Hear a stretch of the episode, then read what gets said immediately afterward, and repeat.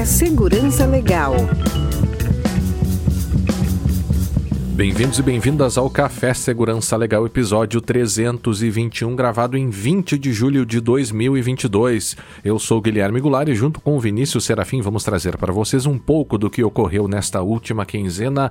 E aí, Vinícius, tudo bem? Olá, Guilherme, tudo bem? Olá, os nossos ouvintes. Este é o nosso momento de conversarmos sobre algumas notícias e acontecimentos que nos chamaram a atenção, tomando um café de verdade, então pegue o seu café e vem conosco. Na verdade, Vinícius, eu estou tomando um Sprite Zero, então. É, ah, tu tá, né? tá, tá, recebendo alguma coisa da Sprite aí? Da Coca? Não, é da Coca, quem né? dera, Sprite, quem dera. Sprite da Coca. Eu acho que é da Coca-Cola. É, Spritezinho zero Não, mate. Se estiver recebendo, eu preciso que tu me diga, né, cara? O, quando eu era mais jovem, ah. tinha uma propaganda do Sprite que era provoque sua sede até não poder não, não, mais. isso não era Tim? Isso, era, era, o... era o Tim, era, era, era verdade, teen, era o Tim. É, era. Que o cara teen. entrava numa sauna e é, ficava pedindo... Pastel. Não, ficava pedindo amendoim com sal, aí pedia mais sal. É isso. Por uma portinhola, assim, ele. eu acho que era algo assim. É, né? era assim. Tinha algumas, o cara pedia um pastel, me dá um pastel seco no Velho Oeste, uma coisa assim. Bom, mas, Vinícius. Ah, me deu é até importante... vontade agora. Me deu até vontade agora, mas tudo bem. É, vamos fazer o quê, né? Tu tá ganhando alguma mas... coisa por isso, né? Não, mas, não, não, não, não tô, não. E, mas para entrar em contato conosco, porque é isso que importa, basta enviar suas críticas e sugestões para podcast.segurançalegal.com pelo arroba Segurança Legal lá no Twitter e agora também no Mastodon, arroba Segurança Legal, arroba mastodon.social. Já pensou em apoiar o projeto Segurança Legal, Vinícius? Cara, já me perguntou isso outra vez, eu já te falei. Bom, então, caso né, você tenha esse interesse, basta acessar o site picpay.me barra segurança legal ou o apoia.se barra segurança legal, escolher uma das modalidades de apoio e entre os benefícios recebidos você terá acesso ao nosso grupo exclusivo de apoiadores lá no Telegram e também, lembrando, uh, você consegue se quiser fazer o apoio lá pelo Pix. Vinícius, vamos começar hoje com você. Qual é a primeira notícia que você tem aí para nós? É, parece que encontraram um mastodon descongelando lá na, na Sibéria. Pode ser, pode ser. É. tá. Vamos lá. Vira, né? Vamos lá. é só uma alusão ao fato de uhum. que a gente não tem usado muito Mastodon. Não sei se tem acessado o Mastodon, mas enfim. Eu não tenho muito assim, né? Pois é. Bom, mas vamos lá. A, a minha primeira notícia é, tá, é da, de novo, Google Play Store. Encontraram mais aplicativos infectados com, por malware na, na Play Store, Uhum. tá? Ah, atingindo ah, 3 milhões de usuários Android. tá? E um desses aplicativos é o Funny Camera. E os outros aplicativos também, tudo meio voltado com ou com, com emoji ou com câmera, tá? Que é o que as pessoas querem mais utilizar para meter filtro e fazer fotinhas Uhum. engraçadinhas e tal. Então, encontraram esses vários esses vários aplicativos infestados com esses malwares e o que esses malwares fazem é mais no mesmo de ficar fuçando SMS, é, ficar acessando informações do dispositivo. Tá? Bom, ah, se essa agenda também? Cara, o que, isso? o que ele tem, assim, tem vários malwares diferentes. Então, assim, o que eles tiverem permissão para acessar, eles vão acessar. Tá? Em, Tá. em- essencialmente mensagem de SMS, lista de contato, informações dos dispositivos é, e outras Uhum. coisas que eles consigam capturar. Tá? E aí vem uma coisa bem importante, né? Tem até no, na matéria aqui da Tripwire, vai estar lá o, o link no show notes. Eles dão algumas sugestões do que fazer. né? então talvez você esteja curioso, né? Assim, poxa, como é que eu vou saber que eu tô. A, a gente já diz, né? A gente já diz duas coisas sempre, né? Não roteie ou faça jailbreak no seu telefone. É, usa ele com o firmware original de fábrica. né? E segundo, não instale, não ative a instalação de, de aplicações de outras fontes que não do- da Play Store. tá? Inclusive, a gente teve aquele episódio sobre o telefone como garantia de empréstimo, que eu não lembro qual é o número, que justamente explora essa possibilidade de instalação por fora da Play Store. Eles adicionam ainda a Tripwire aqui, que é manter, ou seja, por segurança, manter o dispositivo atualizado.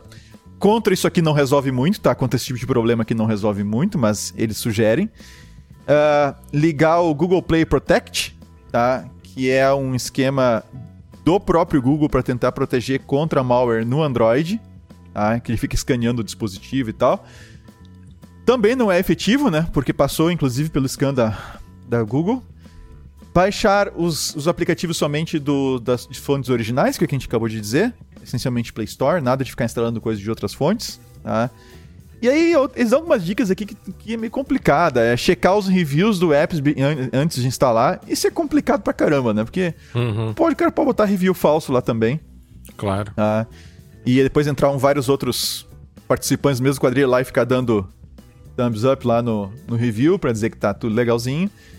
Mas eles recomendam isso. Uh, e aí, uh, pensar cuidadosamente se você deve aceitar as permissões que o aplicativo solicita na instalação. Isso é complicado. É complicado porque a pessoa quer usar o aplicativo, então ela vai aceitar tudo que está lá e considerar a possibilidade de rodar um antivírus no, no dispositivo Android. Boa. Talvez é que... essa seja a melhor, a melhor aqui. É, tá. Você sabe que tem alguns aplicativos que não deixam, é porque os sistemas operacionais hoje eles já permitem que você bloqueie a, ao seu gosto, né, certas, eh, certos, certas permissões. Ocorre que tem certos aplicativos que ao perceberem que aquela permissão está bloqueada, ele não roda, ele não, ele não roda. funciona. Exato, né? exato. O meu aplicativo de banco, por exemplo, por mais que eu queira bloquear a a, a, geolocalização ele não ele não deixa, eu não consigo, ele não ative, senão você não consegue usar, né? Então é. tem isso. Agora um outro aspecto que me chama a atenção, duas coisas aí, né? Um é que esses ataques que a gente tem visto com bastante frequência, né, de pessoas pedindo dinheiro, criando contas falsas e pedindo dinheiro para os seus contatos, né? Talvez uma das possíveis fontes que os criminosos têm de saber quem são os teus contatos seja por meio desses aplicativos, né? Uhum. Que o sujeito coloca lá dentro do, da, da agenda dele mãe, né? Sim. É muito provável que seja que mãe seja dele. a mãe dele, né? Então, tem isso. E uma outra coisa, você falou dos reviews, eu lembrei de uma outra notícia que nem tá aqui, que a gente nem trouxe hoje, mas eu li. Acho que foi semana passada, enfim. De alguns, algumas pessoas que têm é, criado reviews falsos em restaurantes, se não me engano. E aí enchem lá a página do restaurante, se não me engano, também no Google, de, de reviews falsos, e depois entro em contato com o dono do restaurante dizendo: olha, tem lá 100 reviews falsos, né, dizendo que o teu serviço é uma droga, me dá 100 dólares aqui que eu apago os reviews para você. É. Que legal. Que é um negócio que quebra justamente com essa possibilidade colaborativa, né, de, de avaliações na internet, que é tão interessante, né? É. Mas enfim. É, mas enfim. E assim, e uma dica que eu acrescento que não tá aqui que é aquela velha história, cara, instala os aplicativos que tu realmente precisa. Assim, aplicativo do banco, o WhatsApp, se tu vai usar o WhatsApp, o Signal, se tu vai usar o Signal. E não fique instalando aquela pilha de joguinho desconhecido de graça uh, no teu celular ou esse, ou esse monte de programinha para tirar foto. Tira foto com os filtros que já tem na própria câmera do celular e era isso. Agora, se quiser fazer essas outras coisas, arranja um outro telefone para fazer isso, né? Para não não vai acessar loja, banco, etc. no mesmo telefone que você vai instalar um monte de jogo que sabe-se lá de onde que veio. Uh, e aí sabe-se lá o que tem dentro também. Mas é isso. Então, essa é minha primeira, Guilherme. É, eu acho que eu vou desinstalar aqui o meu Text LED. Lembra aquele aplicativo que a gente estava brincando quando teve Qual? aqui em casa? Qual? Aquele que fica mostrando uma mensagem ah, em LED. É, é, assim. é, esse tipo de coisa aí. É. Isso aqui, né? sim. Text sim. LED, né? Sim. Não, talvez tá, vai para fora. É tão legalzinho. É, deixa eu ver se não tá na lista aqui dos é. desinfectados. Quem sabe, né? É, o, o, o, que mais assusta, Guilherme, é que tu não tem. Uh, tu não tem nenhuma. Tu não tem nenhuma proteção. Uh, Sim, isso pode estar acontecendo agora no teu telefone e tu não sabe. Esse é o problema. Uhum. Então não uhum. tem nada para detectar isso. Talvez o antivírus pegue, mas mesmo assim. Desinstalado, Vinícius. Um, bom, a minha, então, aqui, a minha primeira vem lá da Senacom, que suspendeu diversos serviços de telemarketing aí pelo país. Né? Hum, Chamou que atenção que esse um processo administrativo lá da Senacom, do Ministério da Justiça, que suspendeu por tempo indeterminado a atividade de 180 empresas e instituições que fazem telemarketing. Não são só empresas de telemarketing, embora a notícia diga isso, né? São empresas que realizam telemarketing também. Então, entre os afetados, nós temos em, empresas de telemarketing somente, a, a, Atento Brasil, que é uma das maiores, se não a maior, né, que, que até onde eu sei. Mas você tem operadoras de telefonia, como TIM Telefônica, Claro, Algar Telecom, a Caixa Econômica Federal, Bradesco, Santander, Safra e a Febraban. O que até causou uma certa uma certa preocupação até em algumas instituições financeiras, tá, mas é, se eu estou vinculado de alguma forma a Febraban, também de, deveria deixar de fazer isso, né? Uhum. É, com o estabelecimento de uma multa diária de mil reais. Claro que aqui o foco foi a publicidade abusiva, o que eles chamaram na decisão deles, que vai ficar lá no show notes, tá? foi publicada na, no Diário Oficial, do tal do telemarketing ativo abusivo, que segundo a própria Senacom, seria aquele que visa o contato com o cliente para oferta de produtos ou serviços sem o prévio consentimento do consumidor, que somente poderá ser abordado por telefone se expressamente tiver manifestado interesse nesse sentido. É, eu fico um pouco preocupado, assim, porque se a gente olha sob a ótica da LGPD aqui, né? É, o consenti... sob a ótica da LGPD, uhum. né, somente, o consentimento não é a única forma de tratamento de dados. Então você uhum. pode realizar, inclusive se realiza com frequência, atividades de, de contato com clientes baseado no legítimo interesse, né? Desde que não envolva profiling, coisas do gênero. Você poderia usar um outro, né? O sujeito já é teu cliente, por exemplo. Né? Assim, se já é teu cliente ou já foi, por exemplo, me parece que ainda seria lícita, lícita a realização desse, desse, desse contato, né? Baseado então, no legítimo interesse, nesse caso. Né? É, exato, né? É, é, claro, desde que não seja abusivo, mas é interessante, e, e, ele está, essa notícia está aqui hoje porque ela toca na LGPD, e aí vem a, a, minha hipótese, porque eu não tive acesso a todo o processo que não consegui achar, né? Só a decisão. Mas a, a gente está assim diante de uh, um tipo de serviço que causa assim muitas reclamações, né? Que nos atinge, se não diariamente aí, mas muito frequentemente. Tem dias que a gente recebe, eu recebo aqui diversas ligações e algumas delas são aquelas ligações robôs, né? Que, que até te incomodam no sentido você atende e, e, e logo cai, né? Sim. Então, é, sim, nós temos um espaço para condenar esse tipo de prática e nesse sentido eu acho que é muito importante a atuação da Senacom. Acho que há um, ponto de contato com o LGPD porque a gente sabe também, e não estou dizendo que foi o caso entre essas empresas aqui, né? mas a gente sabe que existem situações em que empresas se utilizam de bancos de dados vazados, e aí sim, de bancos de dados de pessoas que não têm qualquer relação com eles para para realização de contatos, às vezes, né? É, bancos de dados obtidos por meios ilícitos, ou ainda violando princípios, ou violando um eventual consentimento, e aí, nesse sentido, é um ponto de contato importante com a LGPD. Mas eu também fico preocupado no sentido de se não foi uma medida um tanto quanto exagerada e talvez imprecisa, sabe? Hum. É Febraban, achei estranho a Febraban ali, né? Febraban atua em relação com os bancos, né? Mas não, não tinha conhecimento que ela fazia contatos diretos com o consumidor, né? Então, é, claro, temos poucas informações aqui, só o que foi possível conseguir, mas eu fico num misto aqui de, é, de preocupação a saber se de repente não houve um certo exagero aqui, pessoas estando preocupadas e grupos estando preocupados né, que realizavam telemarketing de maneira legítima e que possam ter atingido com uma felicidade também de saber que a Senacom está se preocupando com um problema que em certos casos é realmente incomoda as pessoas, né? É algo abusivo mesmo, né?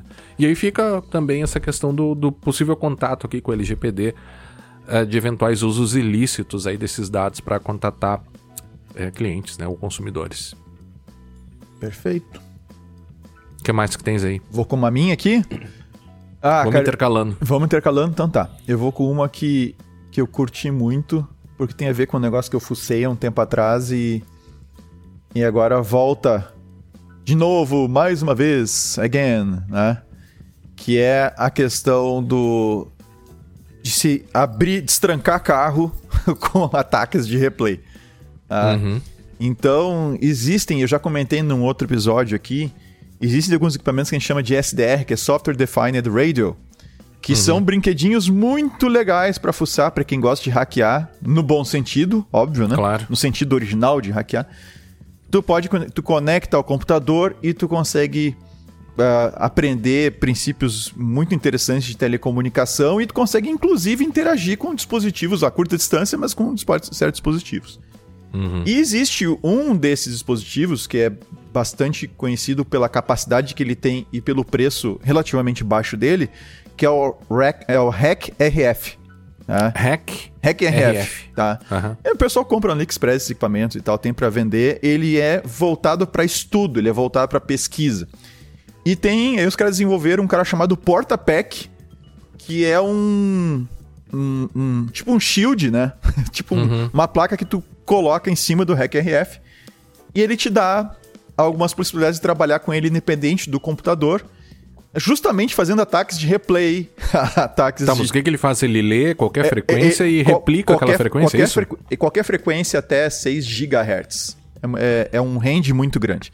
Bom, Então ele vai pegar, só, não, não é a minha, mas só para tentar deixar mais compreensível aqui para quem não é da área de telecomunicações, isso vai abranger Bluetooth, abrange tudo. Bluetooth tá em 2.4 GHz, controlezinho de portão, que tá em 400 e poucos MHz. porque a gente tem diversos tipos de, de controles Sim. com várias frequências diferentes, a- assim, até fre- aqueles de aproximação, né? É. Que abre o carro com aproximação. É, mas assim, a gente. Não, mas é que mesmo esse com aproximação também, ele é por radiofrequência também. Esses caras aí usam frequências que variam de 290 e poucos megahertz até 433 megahertz aproximadamente, assim, os mais comuns, tá? Uhum.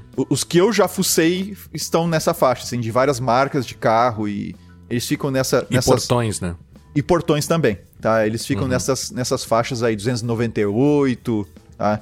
É que, tão- é que tem alguns espaços que são ah, reservados né, por cada país, né? E, e no caso aqui no Brasil, pela Anatel, para uso nesse tipo de dispositivo. Aham. Bom, o fato é que essas frequências não são. Elas não são sigilosas, entende? Todo mundo conhece as frequências. O detalhe é que, com esses equipamentos, é possível tu capturar a comunicação, é possível tu analisar a comunicação, interferir nela ou até se passar por um dispositivo. tá? Uhum. E o que acontece, ou seja, o, o ataque mais comum que se tem com relação aos carros é tu copiar o controle. tá? Então tu aciona o controle, é, aqueles carros com controle antigo, né, que não são esses, esses controles por código, com controle antigo é sempre o mesmo, a mesmo comando, o mesmo código que ele manda. Tanto copiou uma vez o controle, Uhum. basta dar um replay, ou seja, tu grava como se tu gravasse, né? Tu chega perto do carro, dá um play e ele toca de novo a mesma frequência e o carro abre. Certo? Bom, é, isso inclusive é para ligar o carro, tá? Esses carros que tem esse esquema de ligar. Bom, só que é, é óbvio que esse lance de código fixo tá manjado. Já faz um tempo que isso, nos casos mais recentes, não é mais assim. O que acontece é que a tua chave gera um código, esse código é validado pelo carro, e aí na próxima vez esse código não vale mais. Tipo um ATP. Tipo um OTP, é um esquema de rolling codes, tá? Ou seja, os, os códigos vão rolando, eles vão avançando. Só que, o que, que é comum tu fazer? Como tu já apertou, imagino eu, a chave várias vezes sem estar perto do carro. tá? Pode apertar no bolso sem querer, alguma coisa assim. Quando tu faz isso, tu gera um código e a chave avança. O mecanismo da, da, da chave avança um código adiante. Então ele não vai mais gerar aquele código passado. Então tu pode ter buracos aí de códigos que tu não que o carro não viu, certo? Ou se uma pessoa com a outra chave do carro ligou o carro, abriu o carro, etc. A tua chave não viu aquele código. Então há naturalmente um, eh, eventuais situações de desincronismo, que eles não ficam sincronizados. E então o que que o mecanismo do carro faz, né? Ele aceita um range de chaves ok? Ele aceita um range de chaves. E depois que. Isso que ele deveria fazer. Ok, eu aceito um range de chaves, ah, mas depois que tu me confirmou uma chave, as anteriores eu mato. Ah, e aí o cara tem que ressincronizar comigo, ou seja, vai girando até que ele encontre uma que funciona comigo e a gente segue a vida. E aí funciona. Bom, nos carros, agora a, a descoberta desse pessoal que eles estão fuçando é nos carros da Honda. E eles dizem que todos os carros, na palavra deles, tá? Na- no, no texto deles, tem depois vai ter o linkzinho pro artigo deles. Eles que todos os carros da Honda no mercado de ano 2012 até 2022 que usam o esquema de rolling ah, ah, keys, né, para fazer a, a abertura da, da porta e mesmo ligar o carro, todos eles estão vulneráveis. ao ataque. E o ataque deles, eles não deram muitos detalhes da sequência de chaves, mas o equipamento que eles usaram é exatamente o que eu falei. Tá? Uhum. Dá pra ver no vídeo lá deles. Uh, mas pelo que eles explicaram por cima, eles não quiseram dar muitos detalhes. Tu poderia pegar uma sequência de chaves, uh, que e a sequência de chaves já utilizadas, e depois tu volta no carro, o atacante volta, depois que ele copiou, ele usa aquela mesma sequência e o carro se ressincroniza. Ele volta no tempo nas chaves, coisa que ele não poderia fazer. Uhum. Tá? Porque daí tu consegue fazer indefinidamente um ataque de replay. Tu consegue fazer sempre ele voltar e, e aceitar a chave antiga que tu copiou uma vez do proprietário do carro. Tá? Então tem videozinho lá mostrando eles fazendo e tal. Mostra o equipamento que eu tô falando para vocês, que é o Hack RF com porta-pack em cima. Tá? Uh, e é algo trivial, assim. Trivial, né? O, quem o equipamento é trivial. um pouco, quem sabe mexer nesse equipamento vai conseguir é, roubar um não, carro. E, e, mexer nesse equipamento assim é, é... sabendo que o equipamento comprar, tô comprando ele e testando assim, não tem muito não precisa manual para usar esse negócio. Uhum. Tendo uma noção de radiofrequência, tendo uma noção dessas coisas, tu consegue fazer o ataque. Então, atenção proprietários de veículos Honda de 2012 até 2022 é, cuidem onde é que vocês vão deixar o carro de vocês. Isso aí, isso aí é, é, é, é pra recall, né, cara? É pra recall. Mas é, aí tem a resposta da Honda ali, tá? Que não, que não é um problema, é, eles, o problema é isso. É, é, eles, eles, exatamente isso, eles entraram em contato, a Honda não deu muita bola, foi difícil eles acharem um canal para entrar em contato, mas eles conseguiram. Tá? E aí depois uh, eles, eles disseram que uh, a, a, primeira resposta deles, tá? Foi que eles olharam, assim, ó, nós olhamos em alegações similares do passado e verificamos que faltava substância na mesma. Isso é a resposta da Honda para eles, a primeira uhum. resposta, né? Uh, enquanto nós não tivermos informações suficientes que determinam se, essa, se esse reporte é crível, né? Uhum. Se dá para acreditar nele, uh, os, as key fobs, que são as, os, as chaves, né? Uhum. dos veículos referenciados são equipados com Rolling Code Technology, eu acabei, que eu acabei de explicar, né? Sim. Que não permitem que a vulnerabilidade, como apresentada, aconteça, né? Como, no, como reportada. Em adição, ou seja, além disso, os, os vídeos oferecem, oferecidos como evidência da, da, da, da ausência do Rolling Code, né? Não incluem evidência suficiente para suportar o que está sendo dito, né? Pra... Disseram que os caras estão mentindo, então. É, mais ou menos isso, tá? E aí depois uh, o Rob Stumpf do The Drive, tá? que é um outro que é um, que é um outro site pelo visto aqui, um site que eu não conheço, tá? É um site eh, especializado na questão de de carros e tudo mais. Ele ele reconheceu o problema, demonstrou inclusive, tá lá de novo ele segurando um, um aí já um porta-pack a versão 2 do porta-pack é melhor que uma tela maior. Mas é, aí a Honda mudou o tom do e-mail. Exatamente assim, a Honda mudou o tom do e-mail dizendo: Nós reconhecemos que o método que você descreveu é possível. Tá? Para ganhar uhum. acesso a certos veículos. Tá? Entretanto, no final, a Honda concluiu que é de baixo risco para os seus clientes. Uhum. Né? E que a Honda melhora regularmente as features de segurança dos novos modelos introduzidos e que vai. Uh, que vai tratar esse tipo de, de, de, de, é. de, de ataques, tá? Aí o seguinte, no final das contas eles disseram o seguinte, tá, tá bom, a gente reconhece que é, em alguns modelos tu pode fazer isso, os caras dizem que em todos, tá? E não dizem que vão fazer recal, tá? É, o baixo risco deles é a dificuldade de se provar que o carro foi furtado com a exploração dessa vulnerabilidade. É, exato. Esse, esse é o baixo risco para a Honda. Exatamente. O baixo risco é para a Honda, não é para o dono da, do, do, do, carro Honda. Exatamente. É, e aí, assim, para te, te ter uma ideia tá, do que, que a gente está falando de investimento para um, um ataque desses, para a gente ver que não é tão baixo risco, não. Um, ah, é, 100 dólares. Não, não, não é tão barato, é um equipamento mais caro. Mas assim, um kitzinho completo, com antena, com filtro escambau, uh, já da versão nova do porta-pack, tudo, uh, sai 1.135,42. Dólares? Reais. Ah, ah. 200 dólares então. É, por aí. 200 dólares. Quanto é que custa um Honda? 2022. e quanto custa um várias... 150 mil. Não, e sendo tá que bom, tu pode é. usar, tu pode usar várias vezes O, É, o- vários o- Hondas. não, tu pode usar várias vezes o porta-pack. Aham, tu não precisa, claro. tu não jogar fora do- depois do último uso. É, Então é isso, cara. É, tá. é aquela história da avaliação do risco, assim, que, né? Mal feita. É, uma coisa que acontece, que aconteceu no mercado de carros, e aí tem, daria pra falar até sobre segurança em carros. A gente falou várias vezes aqui, eu lembro do Cherokee Remote Control, fui ver aqui qual era o, o episódio, o episódio 81 lá em 2015, que a gente já, já falou sobre isso. Hoje os carros mais, mais modernos e um pouco mais caros já tem uma série de funcionalidades que são é, disparadas via aplicativos, né? Consegue ligar o carro à distância. Não, não só abrir, mas você a- liga o carro pelo aplicativo, ou seja, o carro está conectado à internet. E aí você tem até outras possibilidades é, exploráveis também aí nesse, nesse sentido, por meio do aplicativo do carro, né? Avaliar esses aplicativos e tudo mais, né? Então é um campo bem interessante de, de segurança aí também. Agora, o que acontece muito frequentemente nesse mercado é a- as empresas transferirem o risco, né, pro para a pessoa, né? Quando você começa a ter essas chaves codificadas, que é um negócio bem mais antigo, antes o, o, o ladrão ele, precisa, ele entrava no carro sem a tua presença e com a chave codificada para ele ligar o carro ele precisa da chave, ou seja, ele precisa de ti.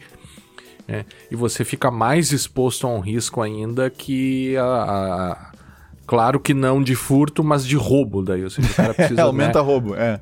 É, você se expõe a uma situação muito mais complexa, né? Que leve o meu carro e me deixa embora, né? Agora, o cara vai ter que.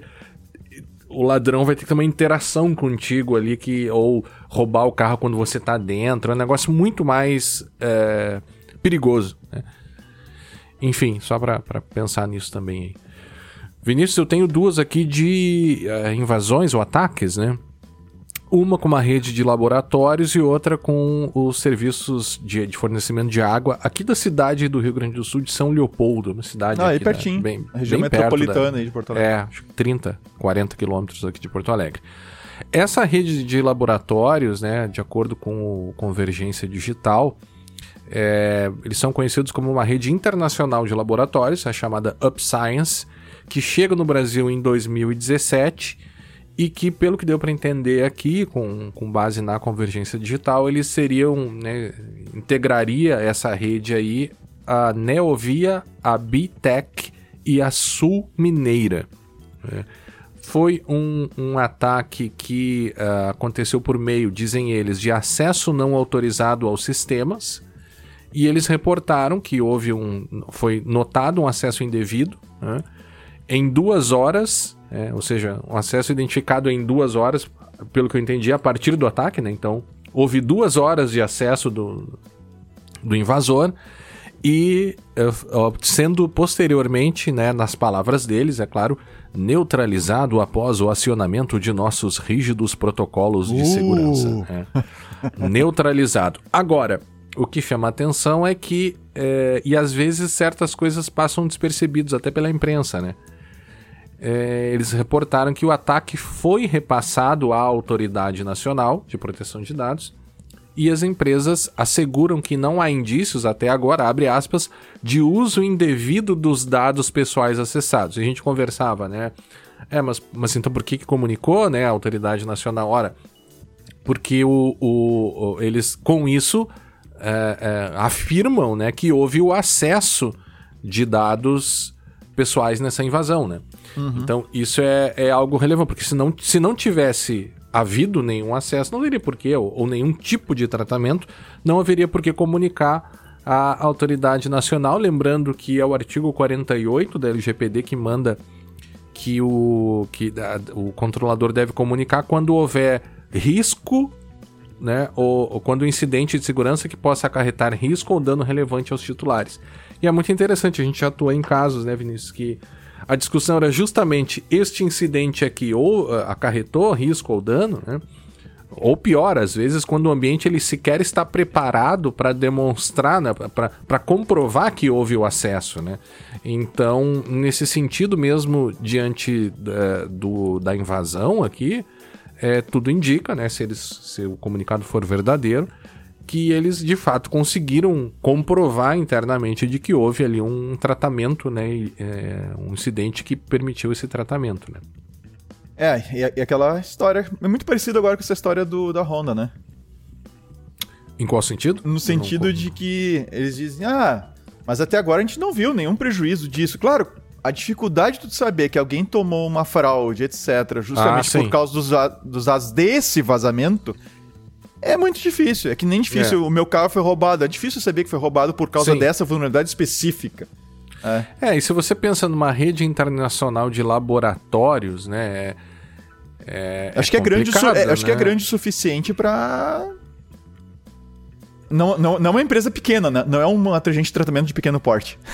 Não, não, definitivamente não, né? Então, assim, eu acho que dá pra Definitivamente exigir, um, dá pra exigir um pouco mais. Ah, ah, e teria que ver, não, não, né, não, não, não tive, não, não, não consigo achar aqui essa- esses sites, mas teria que ver que tipo de laboratório é esse e se há o tratamento de dados, né? Se é um laboratório que simplesmente eh, realiza atividades internas ali, ou se ele faz exames, por exemplo, aí a coisa muda de figura de uma forma muito expressiva, né? Porque uma coisa é você tem um laboratório qualquer que vai ter os dados dos funcionários, claro, né?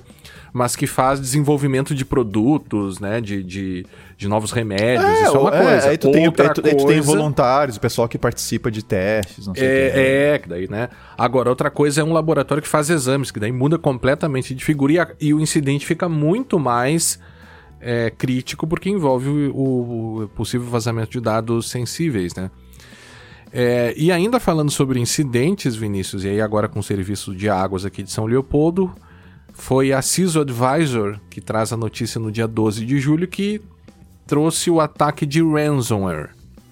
E, esse e uma coisa interessante é que a própria a, a empresa do serviço fornecedora aqui, né, do, do, do serviço de água, é que é a SEMAI, é, eles fizeram, tá? Até entrei no site deles antes da gente começar aqui, o aviso ainda está lá. Eles publicaram, ou seja, um comunicado explicando o incidente, né? É, é, confirmando que houve o ataque de ransomware e que esse ataque de ransomware, entre outras coisas, teria destruído os seus backups. Né? O que é, é curioso também, porque o- via de regra o backup não, não deveria ser atingido pelo ransomware. É, né? deveria estar offline o backup. É, é, é. Ou, ou não no, no- mesmo segmento ali, ou no, no- mesmo ambiente que permitisse Não, o é, acesso tu- via tu- é, ransomware. Mas né? tu teria que ter pelo menos uma, uma mídia offline do backup. Pelo menos uma. É. Sim, completamente offline.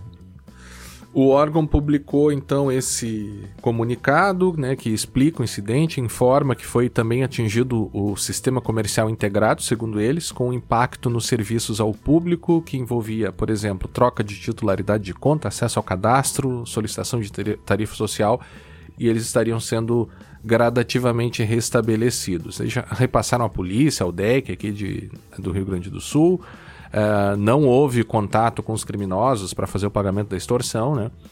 E agora o que me, me chama a atenção, e a gente já viu diversas notícias, né, de serviços de no exterior, né? Até serviços, ataques a esses serviços que envolviam a manipulação é, dos sistemas que regulavam o controle de, de, de químicos né, que são colocados na água para realizar o seu tratamento. Né? Então aqui a gente teve um simples, simples entre aspas, né, eu quero dizer, um simples ransomware que destrói dados, né, ok, né, tem o seu impacto, né, tem inclusive diante da LGPD, ou seja, a destruição de dados também é, pode ser considerado um incidente relevante aí no caso, né? Agora, sei que não foi o caso aqui, parece, não, não há nada na notícia que dê a entender isso, mas o, o risco que nós temos de ataques a esse tipo de serviço é o sujeito consegue lá o acesso, né? Imaginando que seja um sistema automatizado, o cara carrega lá um, né? eh, multiplica, sei lá, por quantos mil a, a- o, o- tipo de, de, de químico que vai ser colocado, de cloro ou coisa, e pode causar dano até à saúde das pessoas, né? Então, numa perspectiva aí de ataques terroristas e coisas do gênero, sobretudo nos Estados Unidos, é, é algo que se preocupa bastante por lá. E Eles, aqui, eles já né, tiveram problemas, eu, eu não lembro agora, mas eu, eu Sim, tenho é, uma eu- leve eu- memória de que Sim, sem dúvida. teve, Que, teve, que teve se umas- tentou fazer isso. É, é. é. Eu acho que, se não me engano, não foi bem sucedido, foi uma tentativa, os caras conseguiram conter e tal, né? Mas, mas o Stuxnet, por exemplo, atingiu as, as centrífugas lá, né? Sim. É, é, então, é, é, que Mas essa interação... iranianas, né? É, que é aquela, claro que numa outra, numa outra, num outro sentido, numa outra perspe- perspectiva, né? Mas é interessante notar como, e talvez tenha um- uma ligação aqui, né? no, no serviço de água e o carro, qual é a ligação que você pode fazer? É que você está cada vez mais atuando no mundo físico, né?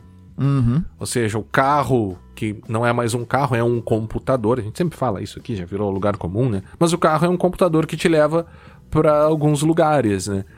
Então é interessante ver como esse tipo de serviço, esse tipo de interação entre produto e serviço é, é, afeta muito mais o mundo físico e talvez essa questão do serviço de águas aqui poderia ser um outro exemplo desses. Perfeito. O que mais você tem? Cara, eu já tô, já tô dando uma selecionada aqui por causa do nosso tempo, né? Eu vou só mais uma. Só mais uma? Tá. Uhum. Eu vou. Eu, eu tenho mais. Eu tenho mais duas então aqui. Eu vou, vou tirar uma fora aqui e depois a gente usa em outro momento.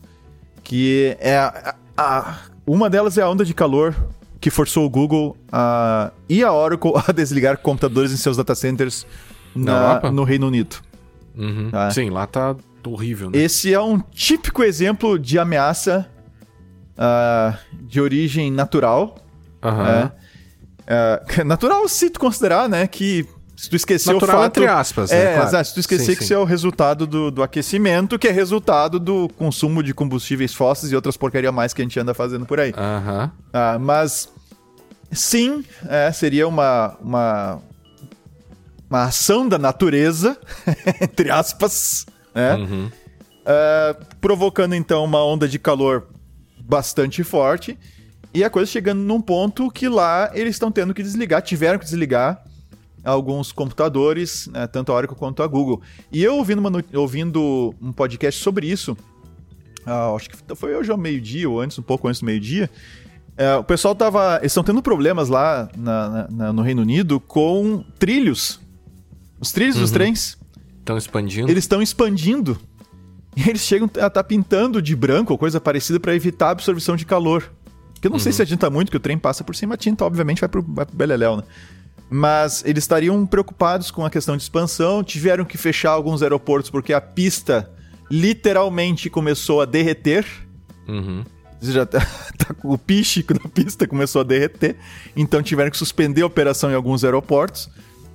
E alguns é, e em outros a operação não foi complet, completamente suspensa, mas aviões de maior porte acabaram sendo desviados justamente por causa do problema do calor na pista. Tá? Então a gente está vendo aí também a questão do, dos data centers aí das, das grandes, né? Oracle, Google, AWS a gente não sabe, não, não, eu não soube de nem, nada nesse respeito até o momento, mas sofrendo com a questão da refrigeração dos seus data centers nesses lugares. Então, para a gente aí da TI, que a gente talvez, talvez muitos da TI não sejam muito ligados nessas coisas de do que acontece lá fora, né? Porque a gente fica preso no. Você tá falando nessas questões de, da vida da humanidade? Da vida da é humanidade, isso, isso é, comer outra coisa que não seja hambúrguer e coca e ah. trancar numa sala sem janelas, né? Pois tá, óbvio, tô exagerando. Mas é bom a gente se ligar que. Tu vê, né? É uma questão do meio ambiente, ela afeta todo mundo, ninguém escapa. E é. a tecnologia também não escapa, né? É, essa é uma dos questionamentos até do próprio blockchain, do, Bitcoin de maneira geral, né? Sim. Como vai ficando cada vez mais difícil você minerar novos bitcoins e, e como isso acaba né, causando impactos ambientais. Agora, tu terminou? Só, só queria fazer uma Não, não, pode falar, pode falar. É, é isso aí. Que o, o calor, uh, o, eu não sou especialista nesse tema, né? Mas li algumas notícias sobre isso, né? Com base nas notícias que o, que o Reino Unido seria o, o, o lugar, um dos lugares do mundo onde mais tem dados mais antigos de, da questão climática, né? Então eles têm 300 anos de dados climáticos e, e seria o maior recorde nesses 300 anos. Né? Caramba. E, e aí tem um podcast que eu te indiquei, eu não sei se tu já ouviu, que é o Tempo Quente. Sim. Da Rádio Novelo. Comecei a ouvir. Não... E aí o que tu achou? Muito bom, cara. Muito bom, né? Muito bom. Muito Fala bom. justamente sobre isso, sobre essas questões ambientais aqui no Brasil. E ela é uma, ela é uma jornalista. Eu vi só dois episódios. E ela começa a falar com os caras que fazem lobby, né, por, por, por, ener, por é, energia é, é, é, termoelétrica, né? É termoelétrica, ah, termoelétrica sim. É, as, as térmicas, né, que produzem energia por queima de carvão e tal.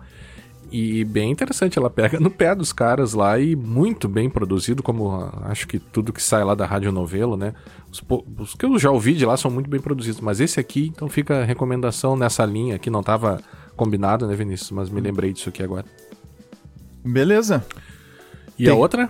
Bom, a minha última é o, o Google vai proteger consultas DNS no Android. É, parabéns, parabéns. Já dá para adiantar meu, meu café expresso para quem vai, né? Uhum. O, o Google, o Google então vai adicionou suporte para DNS over tá, HTTP 3, o também uhum. conhecido como TCP2, tá? Que, que é a, a, a, mas a moral, a moral da história é a seguinte, tá? A, a, gente já tem as nossas, o nosso acesso criptografado. Quase tudo que a gente acessa é HTTPS, tá? mesmo no, no móvel, tá? Então, as nossas comunicações em si já estão protegidas. Só que existe um, um gapzinho aí, um dos gaps aí que, que esse talvez seja um dos mais importantes. Quando tu vai acessar o site, antes tu tem que resolver o nome, ou seja, tem que pegar o nome que você colocou lá, www.site.com, alguma coisa assim, e o teu celular, o teu navegador tem que traduzir esse nome para um endereço IP. Tá? E é aí que ele vai conectar, e é aí que vai fazer a conexão HTTPS, ou, uhum. ou com SSL, cifrada. A partir desse momento, o conteúdo da, da tua conexão ninguém consegue ver. Só que essa resolução de nomes, que é essa. Ah, eu quero acessar o site, eu quero acessar o, o, o site de notícias tal, eu quero. Essa resolução de nomes, ela, assim, historicamente, ela é.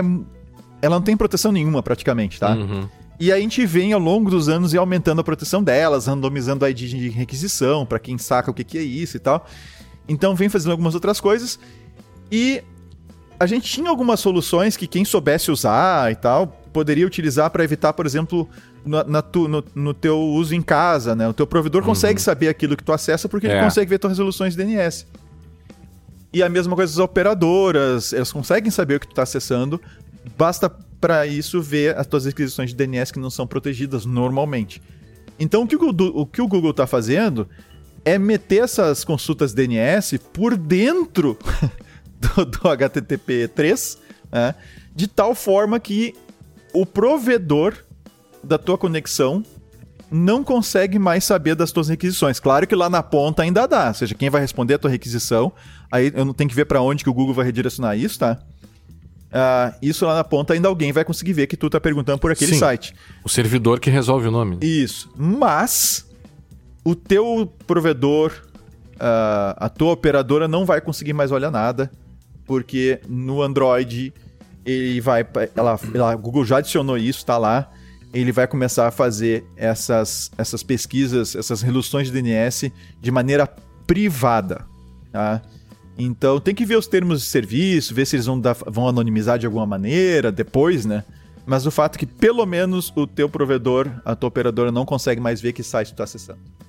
A não ser pelo IP, né? Aí daria ainda para pegar pelo IP e tentar ver. É, aí só VPN, aí só VPN salva. Que é um negócio que ninguém sabe direito o que, que as operadoras fazem com as nossas consultas de DNS, né? É. é... Não, ninguém sabe. Ou o que pode fazer, né?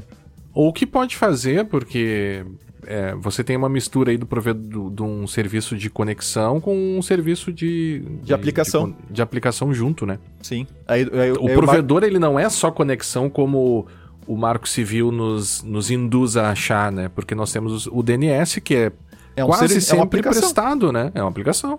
É, o DNS quase sempre tá. Quase sempre não, eu digo sempre. Acho que é sempre, acho que sempre, sempre né? Sempre.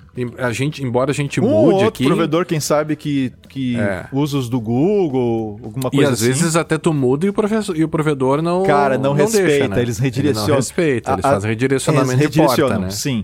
Tu, tu, te, tu coloca o do Google, mas eles redirecionam. É. Redirecionam pro, que servidor, é uma sacanagem, pro servidor né? deles, que é uma sacanagem. E aí tu tens. Tinha o Net, o Net Analyzer, que, é um, que era uma, um projeto de uma universidade americana. Que tu rodava, talvez tenha um outro aí agora. Tem. Então, tem, tem que ele diz qual, qual o DNS que tu tá usando. Que tu tá usando de fato. ele sim, consegue sim. saber se o DNS que tu tá usando é o DNS que tu, que tu acha que, tá, que tava usando. Uhum. Então, sim, cara, tem esse, tem esse lance sim. Certo.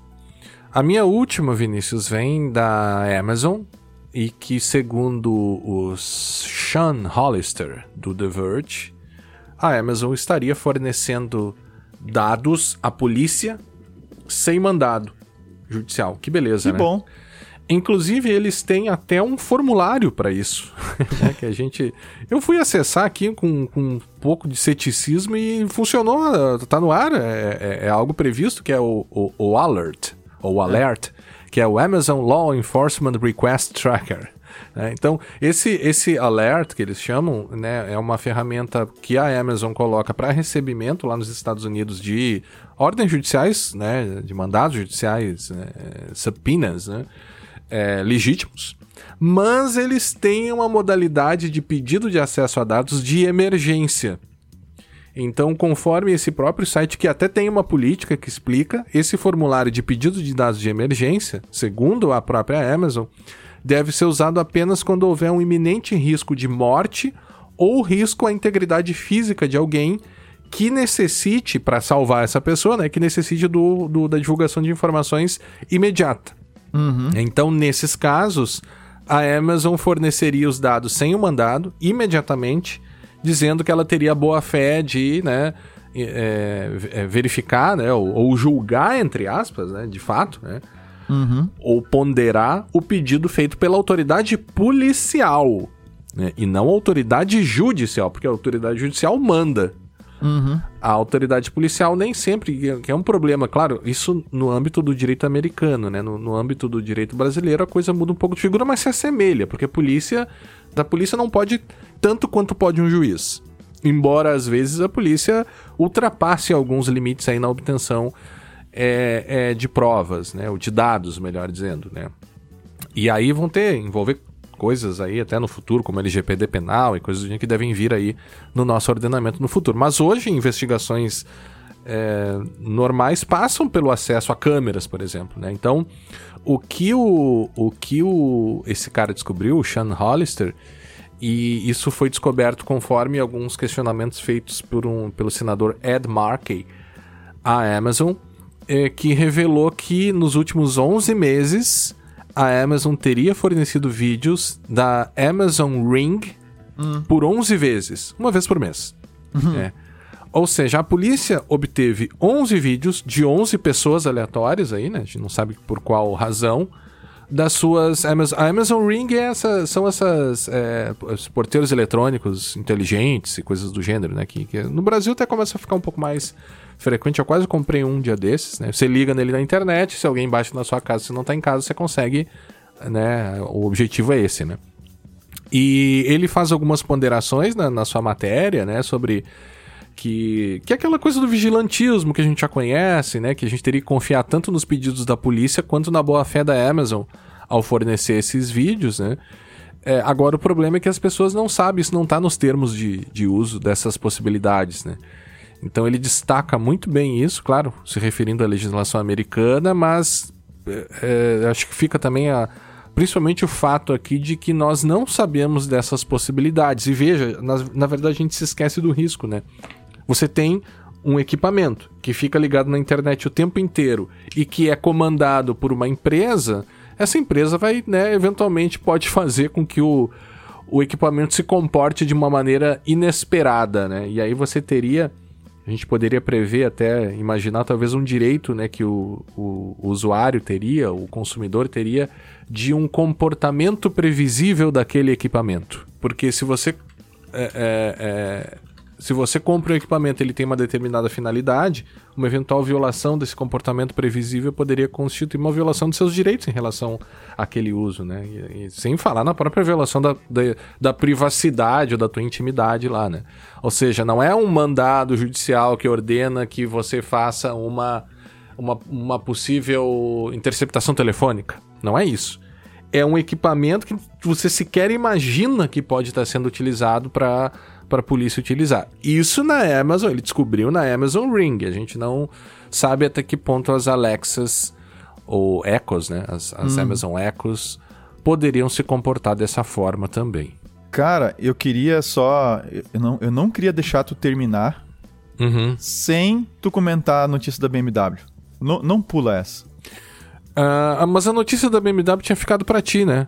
Não, tu queria comentar ela, mas tudo bem. Mas é, eu não, é, comenta, come, tá. comenta. Ah, é, tá, tu me devolveu ela, é Eu te devolvi ela. Me devolveu eu te devolvi. ela. Não, é. a notícia da BMW é bem simples, tá, galera? É o seguinte, a BMW tá inaugurando aí serviço de micropagamentos no carro, em que você vai pagar no carro, que nem se fosse um aplicativo assim, que tu vai pegar no, no iPhone ali, no Google, quer destravar alguma funcionalidade extra, Pro ou coisa parecida, tu pode pagar um valor por mês, pode pagar um valor anual ou pode pagar, pagar um valor para uso perpétuo ou coisa parecida. É. né? E aí o que ele, o que eles estão fazendo é o seguinte, a primeira funcionalidade ali que inclusive está na matéria para quem quiser ver depois, é o aquecimento do carro, aquecimento do, Do banco, banco, né? Do banco. do banco né? do É, carro. é. Então assim, para aquecer o banco, para o banquinho ficar quentinho, tu pode pagar uma taxa diária para aquecimento, tu pode pagar uma taxa mensal ou tu pode pagar uma taxa uma taxa como é que a gente Única, diz? né? única para sempre. Ah, Tem os valores ali, né? tem, tem os valores ali, mas assim. Quais são? Não, eu, eu, eu não tenho de memória agora, eu não vou, não vou Ah, abrir o tá. link agora na, na última Tá. hora, mas assim, o, o- independente do valor, tá? É uma nova era aí que tu vai comprar É. o carro, tá? E aí tu ainda vai ter que ficar pagando por coisas que ele já tem. que, Assim, o, o custo de implementar já, já, já, já, já se teve, só tem um bloqueio lógico ali para liberar ou não o uso daquilo ali Aham. né? E obviamente, como aquilo ali não tá de graça, ou seja, não, vamos botar de graça no carro isso aqui, o aquecimento dos, pros bancos, vamos botar de graça, não vamos cobrar do Guilherme. Mas se ele quiser usar, aí a gente cobra dele. Sacou? Uhum, uhum. Então, assim, é essa, é, essa, a meu ver, é a sacanagem. Ah, então, e é óbvio que tu, mesmo que tu não quer. Ah, não, eu não quero assinar isso aqui, não quero gastar pra ter banco aquecido. Mas tu já, de um outro jeito, assim, na compra do carro, tu já. Aquele custo do hardware necessário pra aquecer o banco, que já está ali, tu já pagou. Só que pra ativar ele, tu vai ter que pagar mais o valor. Então, esse tipo de, de coisa aí que. e isso se junta. Tá? Procurem lá o, o- o podcast Hackers da BBC 4, BBC Radio 4, acho que é. É, tem lá, eu já recomendei mais de uma vez esse podcast, é uma série da Hackers. né?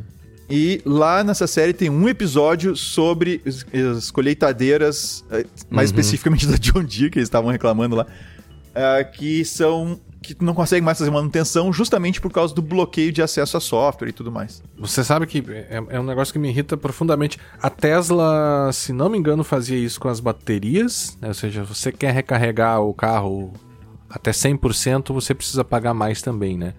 É, e aí mexe um pouco com aquela história que a gente já falou aqui, né? aquela teoria do, do, do professor eh, Bruno Miragem e da professora Cláudia Lima Marques, que é num artigo deles que é essa essa essa mistura entre serviço e produto, né? Esse mix, né?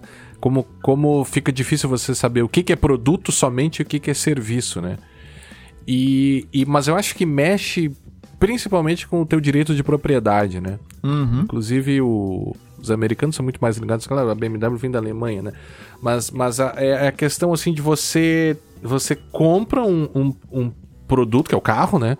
Que também tem uma finalidade, ou seja, também teria lá um comportamento previsível de você conseguir fruir ou conseguir usar, melhor dizendo, totalmente a, a- a- as potencialidades daquele bem que você pagou para, né? Mas aí você precisa pagar um valor adicional, e aí talvez esteja a abusividade, para utilizar algo que já está colocado. Não é você pagar um valor adicional para incluir no carro, que poderia ser diferente, e, e sempre ocorreu, e aí se justifica, né? Eu vou pagar mais 20, eh, 5 mil dólares para colocar aqui o pacote de segurança que vai ter assistente de frenagem automática, assistente de ponto cego, ou seja, você paga para implantar aqueles equipamentos no carro sem que o carro já tivesse ele, né? Pacotes que todos os carros têm, né? Rádio melhor, som mais, né? funcio- melhor do É, som. um pacote de conforto. Pacote de conforto, sei lá, banco de couro, né? Mas não for. é isso. É, é aquilo ficar desligadinho lá, Tá quieto. Já tá lá. quieto, o que abriria até mesmo possibilidade de você hackear o carro e, e até, obviamente, eles vão colocar na política de uso desse serviço, você não vai poder hackear o carro. Claro, que daqui a pouco alguém eu- hackeia e desbloqueia esse negócio. Claro, e aí vai ter a luta aquela, né, que, que a gente já viu em outras, assim, não, você não pode, se você desbloquear, você vai, né, o- aí vem o, o sistema jurídico em cima, né, de quem desbloqueou a sacanagem feita pela empresa que está prejudicando o teu direito de propriedade. né. Aham. Eu acho que sim, é, eu até. Foi bom você ter lembrado, porque isso me irritou profundamente. E sim, vai abrir um novo, óbvio, vai abrir um novo caminho de serviços aí e uma nova era de discussões também quanto à abusividade dessas questões. E tem uma outra que ocorre também com outros, com a digitalização de, de produtos também com livros, né? Por exemplo, eu te vendo o meu Kindle e você vai colocar a tua, a tua senha do Kindle e vai ter acesso aos teus livros, mas não os meus, né? Uhum. Agora, se isso é uma assinatura, muito provavelmente essa assinatura ela não vai ser do carro, ela vai ser do usuário. Vai, aí tu de vende forma o carro. que exatamente, é, exatamente. Eu pago para ter o banco quentinho Sim. para sempre porque eu achei mais barato, mas eu vou vender esse carro em algum momento, né? Sim. E esse e o carro, obviamente que eles não vão perder a oportunidade de cobrar novamente De assina- o banco quentinho de você que vai comprar minha BMW. Né? Ah, É, acho que o a, a mensagem final é: se você quer comprar uma BMW, compre agora, enquanto isso ainda não chegou no. é, mas acho que nos já carros. tá. Acho que já tá. É nos. É, é. Acho que já tá. No, no Brasil, não sei se, se esses. É que tem muitos modelos, muitas possibilidades também, né? É. É, dá, dá pra encontrar usado ainda. Sem isso. É, é, é. Então tá, Vinícius, era isso? Era isso, agora sim. Agora... Temos o café expresso e o café frio. O seu café expresso vai para. Ah, cara, vai pro Google que protegeu as. Protegeu as. As, as, as resoluções DNS ali, as requisições de DNS nos Android, por default, assim, sem o usuário ter que fazer nada. Uhum. Acho que esse, é- esse tipo de iniciativa é muito boa. Eu vou pagar um expresso pra Senacom. É, com a ressalva de que, né, com o meu receio aí de um eventual, de um eventual exagero aí na, na decisão, pelo, pelo, pelas informações que eu tive, né, Aham. É, fi- fico com a dúvida se não foi exagerado. É, claro, não são irresponsáveis, né? A Senacom tem um- uma trajetória já bem estabelecida de atuação, mas de toda forma é um problema que precisa ser resolvido. Então, o meu café expresso vai para a Senacom. Tá, o meu café frio, cara, vai pra Honda. Pela resposta muquirana que eles deram lá. Pro... que eles deram lá pra questão dos, dos carros deles sendo abertos né, por um, por um SDRzinho aí que o pessoal compra por 1.200 pila Aham. na internet. Ele diz que tá tudo bem, não e tem diz que risco. não, o risco é baixo, o É, risco é, risco baixo. baixo, É, é. tudo bem. O meu café frio também vai para uma fabricante de automóveis, né? Que é a BMW. Opa, é! E, né, hoje, mas o meu- hoje elas estão com tudo. Na verdade, a, BMW e a Amazon, que está fornecendo esses dados aí, é, vai ter que dividir o café frio dessa semana. Ah, um café frio dividido ainda por cima. Cacete. Que horror, mas o café frio já é ruim, o café frio dividido, dividido. na mesma xícara, mesma xícara. É, é. Então tá bom. Certo, Vinícius? Certíssimo, meu amigo. Então nos encontraremos no próximo episódio do podcast Segurança Legal. Até a próxima. Até a próxima.